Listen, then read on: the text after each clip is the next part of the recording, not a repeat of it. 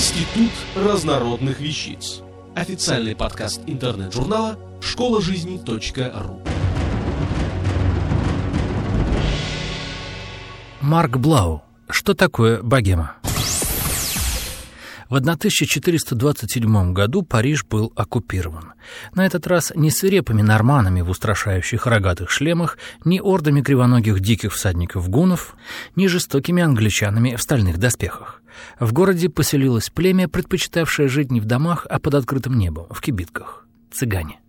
Это был народ странников, и это был воистину странный народ.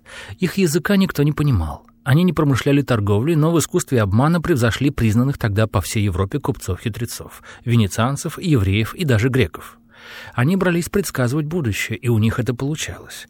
Англичане считали, что эти смуглые пришельцы владеют тайнами египетских жрецов и явились из Египта, потому-то по-английски прозвали их джипси.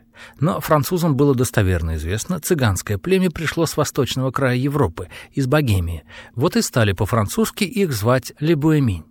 События тех времен 400 лет спустя опишет в свойственном ему стиле многословного романтизма писатель Виктор Гюго.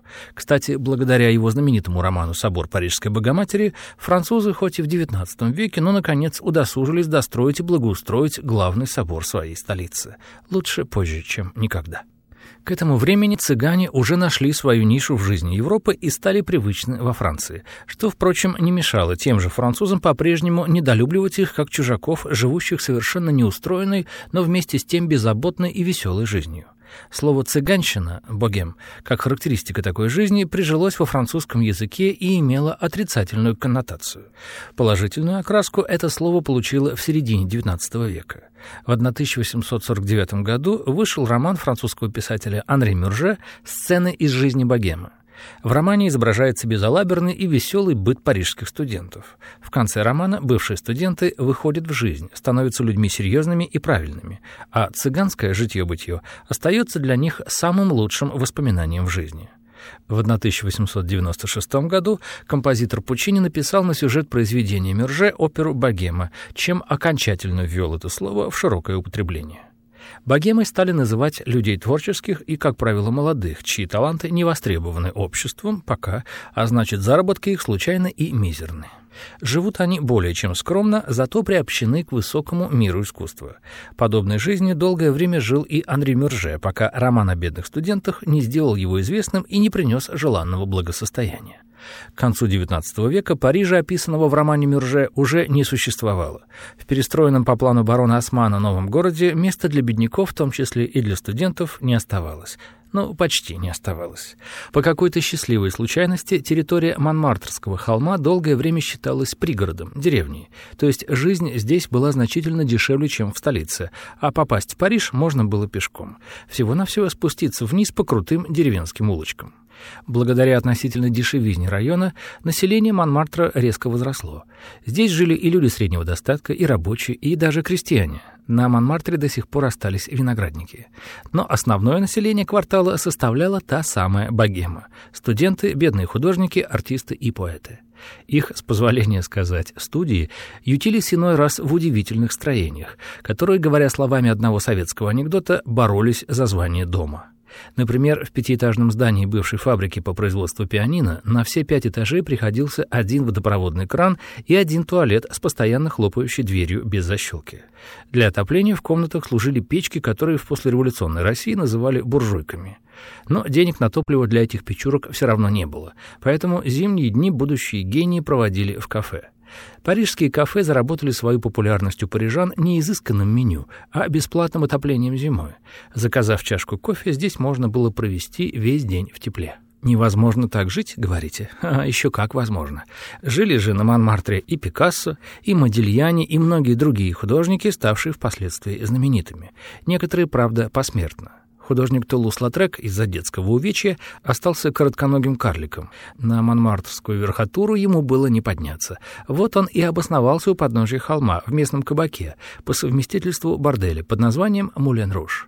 За проживание и за женскую ласку Тулус-Латрек расплачивался своими картинами и рекламными плакатами, чем прославил Красную мельницу на весь мир. До этого монмартрское заведение славилось разве что своими деревенскими ценами.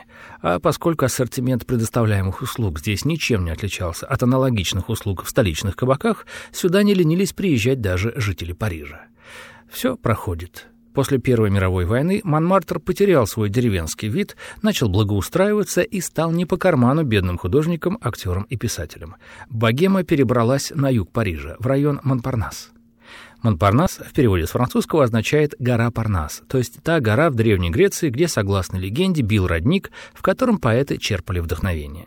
В XVII веке такое ученое название дали небольшому холму в окрестностях Парижа зубоскалы-студенты.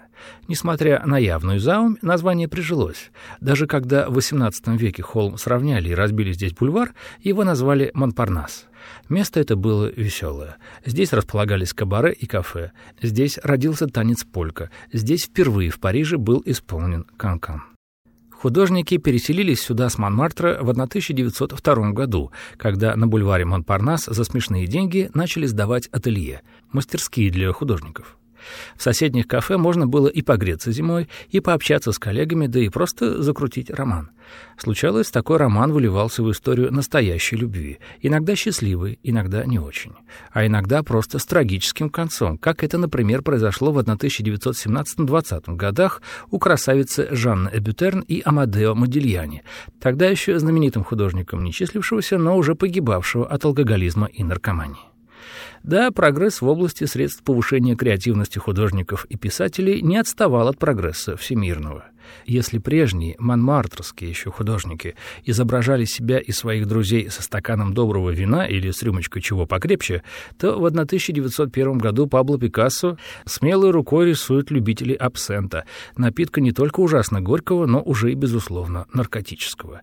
Да и сами его картины с измененными пропорциями фигур и нереальной цветовой гаммой показывают нам, как видится мир тому, кто уже находится под абсентовым кайфом. Ну, а разобраться в том, что творится в сознании, измененном более тяжелыми наркотиками, мог бы только какой-нибудь затейник вроде Сальвадора Дали с его сюрреализмом, который, правда, в Париже не жевал.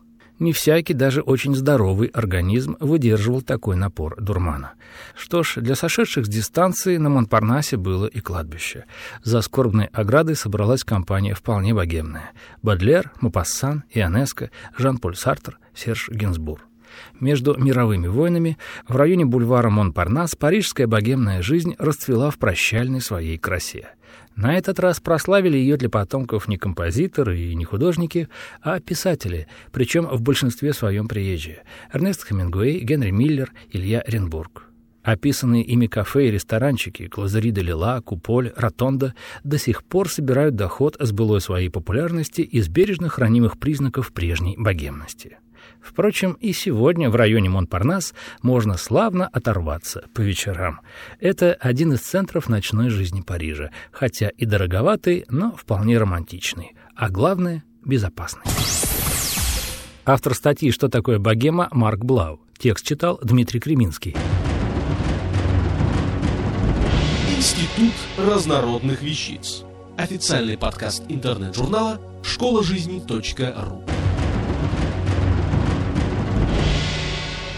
Слушайте и читайте нас на www.школажизни.ру